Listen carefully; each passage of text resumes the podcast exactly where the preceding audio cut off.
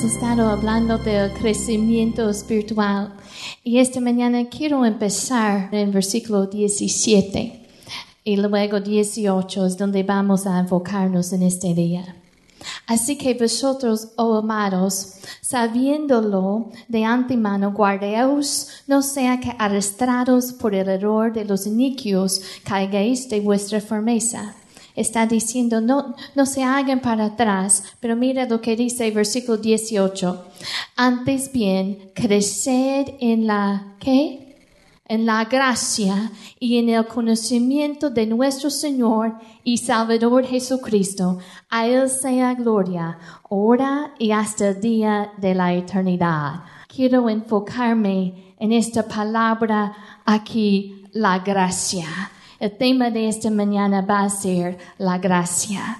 En este versículo dice, creced en la gracia crecer en la gracia. Versículo 17 nos estaba diciendo básicamente no vuelven atrás. En lugar de volver atrás, vamos a seguir adelante y vamos a crecer en la gracia.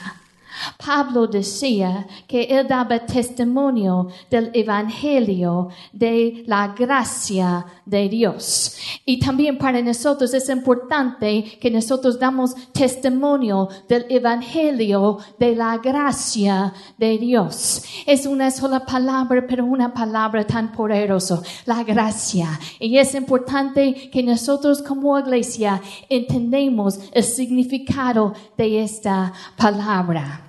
La Biblia nos dice en Efesios 2.8 que es por gracia somos nosotros salvos por medio de la fe. Por gracia sois salvos. Así que es por esa bondad, por ese favor que Dios nos dio, que no merecemos, que nosotros somos salvos, que recibimos la salvación. Y es importante que entendemos eso. En el Nuevo Testamento, la mayor parte de corregir doctrina falso era en ese asunto de la gracia. Porque si tú quieres salir del camino correcto, si estás en el camino de, doctrina sana, y si tú quieres salir de ese camino de sana doctrina, si vas a un lado de la calle en la zanja o en otro lado de la calle en la zanja, hay dos errores en el Nuevo Testamento, aún en ese tiempo que la gente estaba confundida. Y uno de ellos es pensar que por mis obras yo puedo recibir la gracia de Dios. Eso es un error. Es ir por un lado y salir en la zanja en una doctrina falsa. Hay gente que solamente su vida cristiana hablan de lo que, lo que no pueden hacer o lo que pueden hacer y hablan más de lo que ellos hacen de lo que Dios hizo en ellos. Eso es un error de pensar que por mis obras yo puedo ser salvo, porque Efesios 2, 8 y 9 es claro que es por la gracia que sois salvos y no por nosotros, no por obras para que nadie se gloríe, es por la gracia de Dios. Así que eso es un error y el Nuevo Testamento habla mucho de la gente que cayeron en ese error. La ley no nos salva, la ley revela el pecado es como si hay una calle y yo creo que podemos entender eso. Si no hay ninguna ley, yo puedo ir en cualquier límite, velocidad que yo quiero. Si no hay una ley, y yo no estoy quebrantando la ley, yo, estoy bien. Si yo voy rápido, si yo voy 70 o, o 15 millas por hora, si no hay una ley, no hay una infracción. Pero lo que Dios hizo es nos dio en Éxodo la ley para que nosotros podamos ver por medio de la ley nos revela nuestro pecado. La Biblia dice por medio de la ley es el conocimiento del pecado. En el momento que ellos dicen que ponen una, un letrero allí, y ponen ese letrero y dice 50. Tú puedes ir 50 y este es el límite. En ese momento, si tú vas 70 o 80, ya estás cometiendo una infracción, ¿verdad? Porque ya fue establecido la ley. Es lo que hace la ley. La ley no nos salva. La ley revela el pecado, pero no lo cura. Es la gracia de Dios que nos salva. Así que alguna gente caen en ese error. Caen en ese error de pensar por medio de sus obras ellos pueden recibir la salvación. Y es como salir de ese, ese camino de doctrina sana y caer en la zanja en este lado. Hay otro lado en que a veces la gente cae y eso es como dice en Judas 4. Hay gente en ese tiempo que estaban convirtiendo la gracia de Dios, estaban convirtiendo en libertinaje la gracia de nuestro Dios. Es como, que es como salir de esa doctrina sana y de decir, bueno, si soy salvo por gracia, yo puedo hacer lo que quiero, puedo vivir como yo quiero y no importa porque es por gracia. Eso es un error. Es salir de la doctrina sana en la otra zanja. Y cualquiera de los dos es un error. Yo me acuerdo hablando con una muchacha y me decía, pues yo soy salva por gracia, yo puedo, yo, yo me acuesto con mi novio y no importa porque soy salvo por gracia. Pero es un entendimiento falso de la gracia. Romanos 6, vayan conmigo allí, Romanos 6. Si vamos a dar testimonio del Evangelio de la Gracia, hay que entender la gracia. En Romanos 5 nos dice que cuando el pecado abundó, sobreabundó la gracia. Y Romanos 6, versículo 1, Pablo dice aquí, ¿qué pues diremos? ¿Perseveremos en el pecado para que la gracia abunde? Y luego dice, en ninguna manera. Porque los que hemos muerto al pecado, ¿cómo viviremos aún en él? Así que la gracia no te da permiso de pecar, te da el poder de desistir del pecado. Vayan conmigo a Tito. La gracia no es un permiso para pecar. Tito 2, versículo 11 y 12. Dice, porque la gracia de Dios se ha manifestado para salvación a todos los hombres. Y mira lo que dice, enseñándonos que renunciando a la impiedad y a los deseos mundanos, vivamos en este siglo sobria, justa y piadosamente. Así que es la gracia que nos da el poder de renunciar al pecado. Y muchos de nosotros, cuando piensan en la gracia, automáticamente piensas en el momento de salvación, piensas en tu perdón. Y eso está bien, eso es una definición correcta.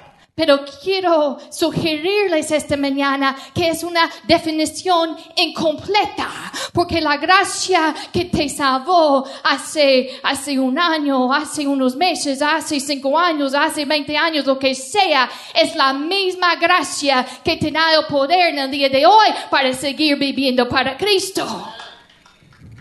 No pienses y no intentes reducir la gracia a solamente algo en el pasado.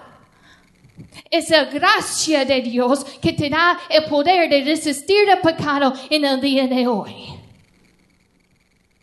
Así que si tú estás batallando con cierto pecado y caes en ese pecado estas veces y sientes vencido, tú puedes decir, vamos a decir que es, si es enojo, y a veces te enojes y, pierdes control. Una opción es decir, bueno, me voy a controlar y intentar con todas tus fuerzas de, de decir, ay, ahora me voy a portar bien. ¿Y qué va a pasar? Vas a durar por un poco y luego caer en lo mismo.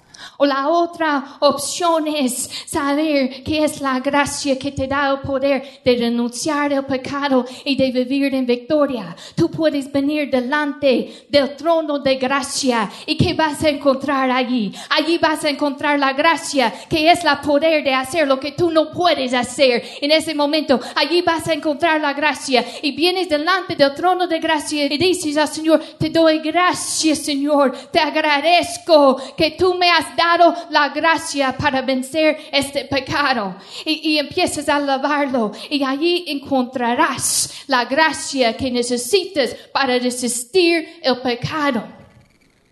Es delante de ese trono de gracia en tiempos de necesidad.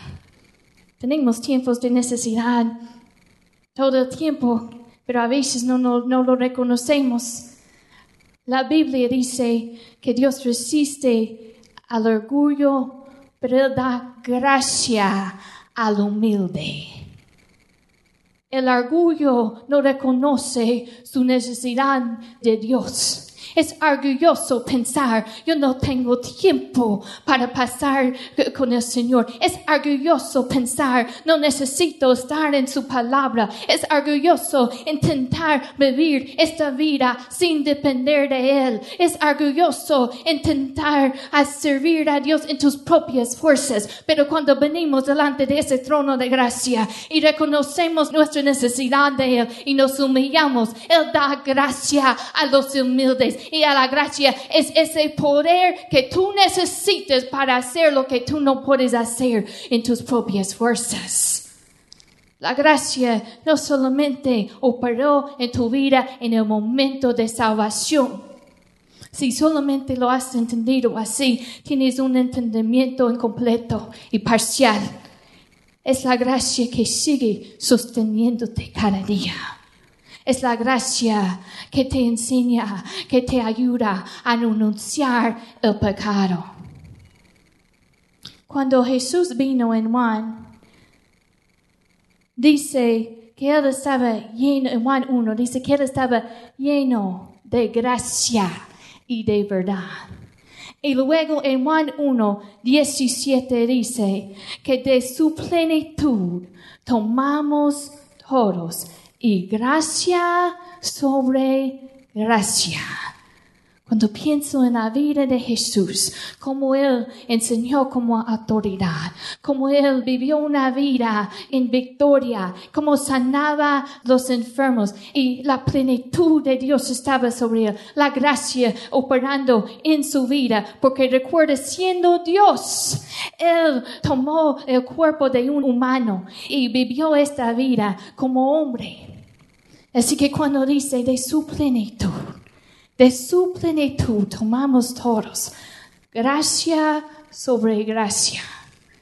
Yo tengo un primo que les he contado que él pinta y, ay, yo, yo impresionada yo porque es algo que, que yo no he recibido ese, ese don. Pero si tú me dices, Mayra, ahora te voy a poner toda la habilidad que él tiene, toda la plenitud de eso, va a descansar en ti. ¿Qué voy a hacer yo? Yo voy a estar pintando, dibujando, porque voy a tener una habilidad que es más allá de mis propias fuerzas.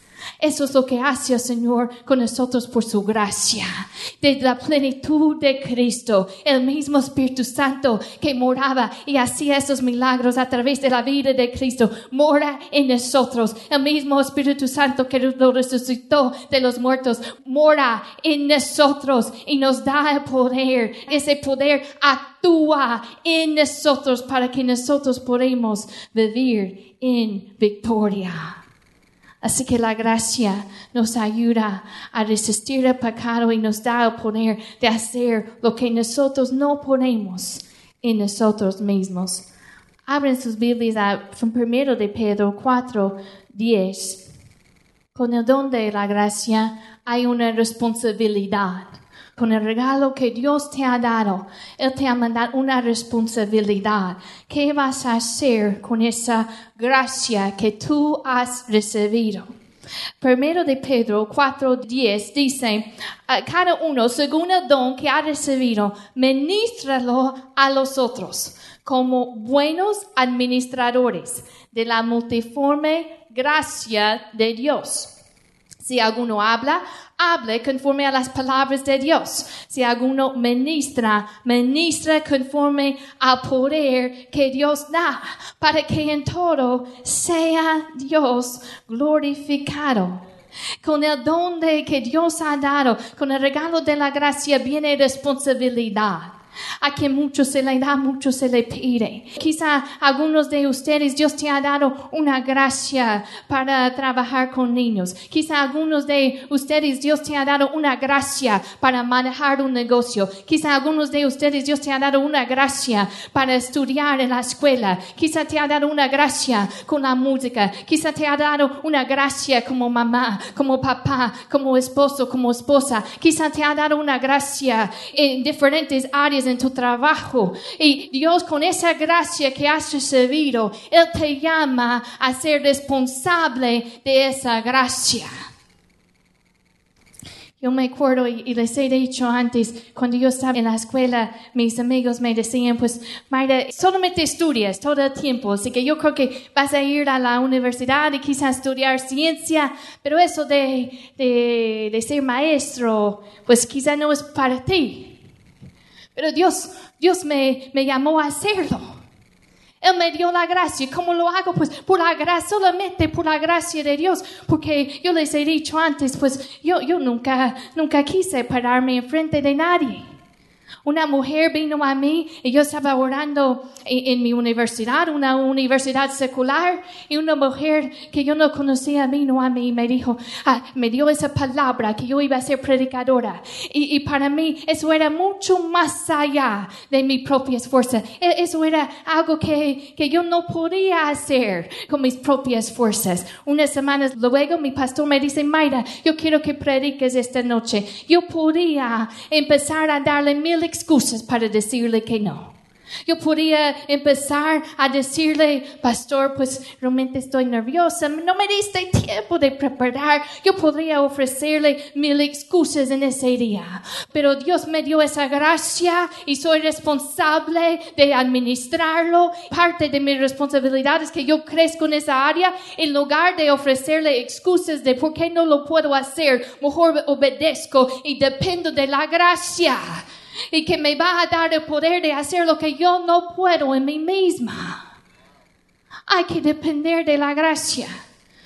Cuando entré en la universidad, yo era tan tímida, vengo de una, un pueblo chiquito y vengo, mi universidad era grande, como 20 mil personas. Y llego allí de mi pueblo chiquito a, a la universidad y yo estoy en un dormitorio grande, yo siento tan chiquito tan, tan chiquita y, y el Señor pone en mi corazón de, de dirigir un estudio bíblico en ese edificio.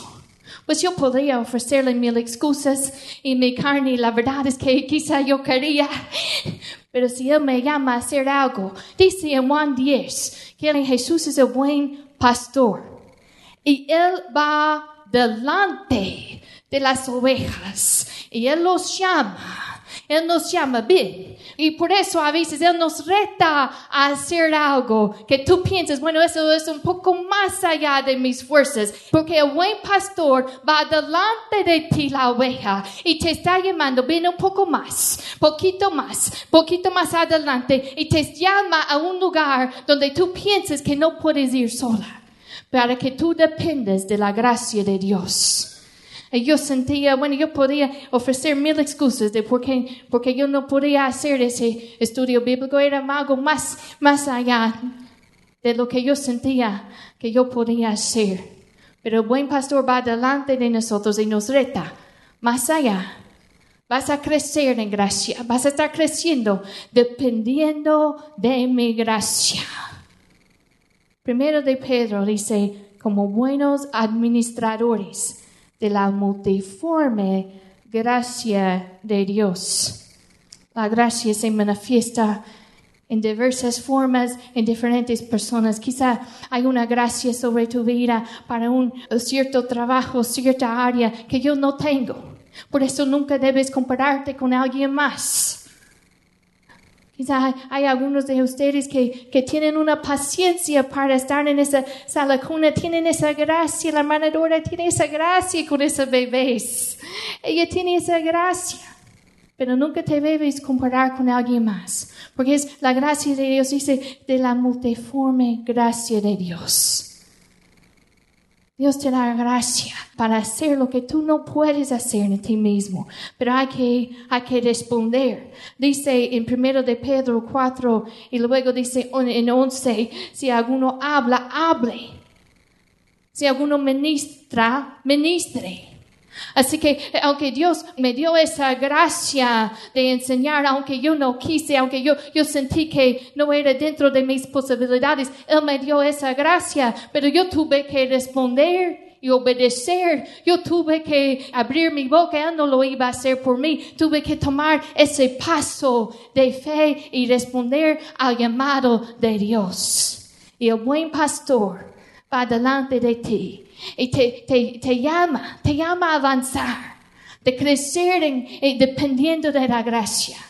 pero tú eres responsable de cómo vas a responder. Tú eres responsable de lo que vas a dar, hacer con ese regalo de la gracia que Él te ha dado. La Biblia está llena de historias de gente que vivieron una vida extraordinaria. Pienso en la vida de Daniel. Daniel, un joven que viene a Babilonia, el reino más grande del mundo. Ellos tenían buena educación. Ellos tenían toda la sabiduría en ese tiempo, los edificios. Era un, reino con mucho éxito. Aquí viene Daniel. Y un joven, un judío, pues ¿qué tiene él? La gracia, tiene la gracia de Dios sobre su vida. Y dice que encontraron en él que él era diez veces mejor, más sabio de todos los magos que estaban en el reino, porque tenía la gracia de Dios sobre su vida. Pienso en, en Esther, que el rey podía tener cualquier mujer, tantas mujeres bellas, tantas mujeres de buena educación. Él podía escoger cualquiera. Mas la Biblia dice que el rey amó a Esther más que a todos porque halló ella gracia y benevolencia delante de él. ¿Qué tenía ella? La gracia de Dios estaba sobre su vida. Él le daba ese favor, esa gracia para tener éxito. ¿Qué significa eso para ti? Si eres estudiante, que Dios te da la gracia para que tú puedas hacerlo con excelencia y que Él recibe toda la gloria, pero tienes que depender de su gracia, de andar en comunión con Él, de estar delante del trono de gracia, porque allí en comunión con Él es donde vas a hallar la gracia en tus tiempos de necesidad. Si necesitas sabiduría, si eres un hombre de negocio, necesitas sabiduría y necesitas esa gracia para tu vida, para que tú puedas eh, salir adelante, delante del trono de gracia. Vas a venir y vas a depender de Él. No pienses, ay, yo puedo solo, yo soy, yo soy buen hombre de negocio. Mire todo, todas las habilidades que yo tengo. No, dependiendo de la gracia de Dios. Dios da gracia a los humildes y responde, obedece. No le ofrezcas excusas cuando Él te llama a hacer algo que es más allá de tus propias fuerzas. La gracia te va a dar ese poder. Si es el que te está guiando, Él te va a dar el poder de hacerlo. En 2 de Corintios 8, e, en este caso, Pablo está hablando de una ofrenda que unos hermanos iban a ofrecer. Y en capítulo 8, versículo 1, él dice, hermanos, os hacemos saber la gracia de Dios que se ha dado a las iglesias de Macedonia. En otras palabras, yo quiero hacerles saber, yo quiero decirles de la gracia que Dios ha dado a estas iglesias. Yo quiero compartir con ustedes la gracia que Dios les ha dado. Y mira versículo 2 que dice, que en grande prueba de tribulación, la abundancia de su gozo y su profunda proveza abundaron en riquezas de su generosidad.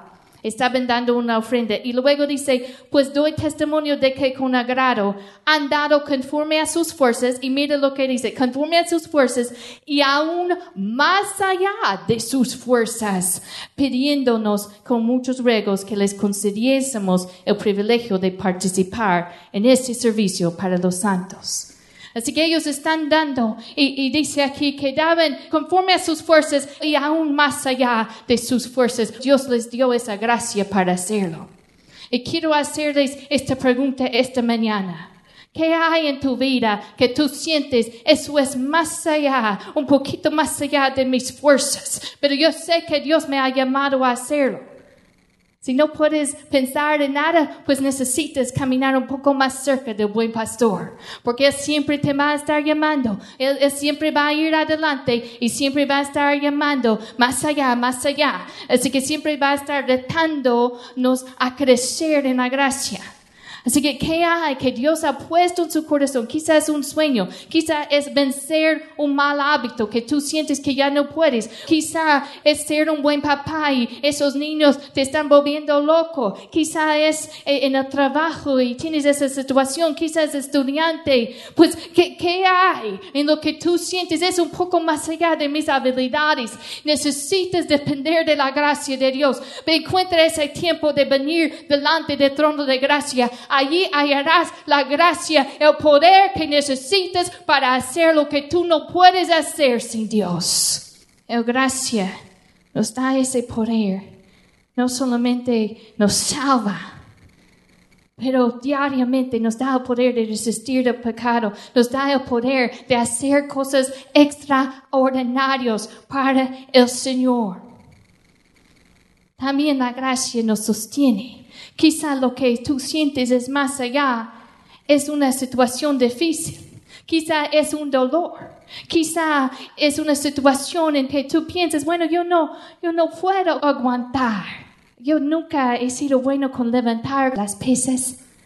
Y si yo me pongo a levantar una pesa muy fuerte, pues voy a estar abajo ese peso, pero no va a mover mucho, porque no muchas fuerzas tengo yo.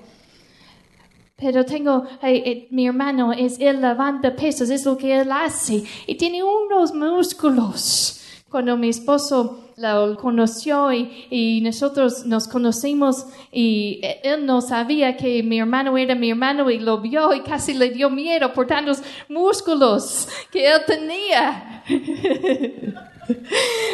es cinta negra, tiene los músculos grandes. Pero es que si yo estoy bajo esa pesa, yo siento, ay, no puedo, se va a caer sobre mí. Pero si mi hermano viene, él fácilmente él tiene el poder de levantar ese peso. Yo he estado en circunstancias en que eh, yo digo, ay, no aguanto.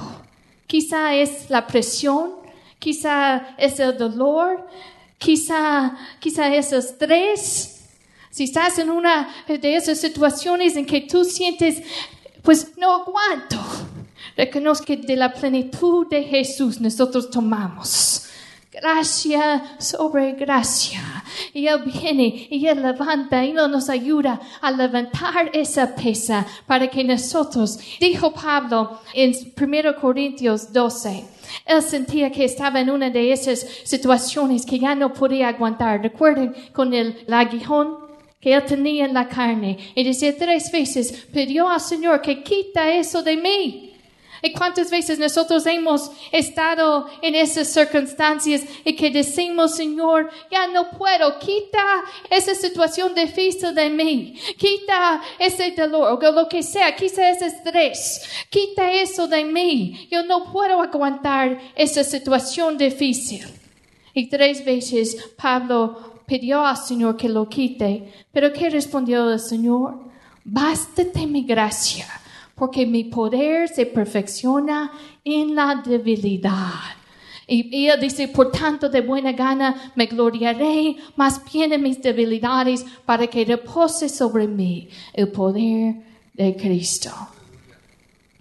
No sé qué hay en tu vida que tú sientes, bueno, eso es demasiado, yo no, yo no aguanto. Yo he estado allí, yo he estado ahí en circunstancias en que yo he dicho, pues ya no aguanto, que ya no aguanto, esto es demasiado para mí. Y el Señor me recuerda, mi gracia es suficiente. Mi gracia, si Él, si él en su soberanía ha decidido no sacarte de esa situación difícil, pero que tú pases por ahí, entonces su gracia es suficiente para sostenerte y que tú sales adelante en victoria.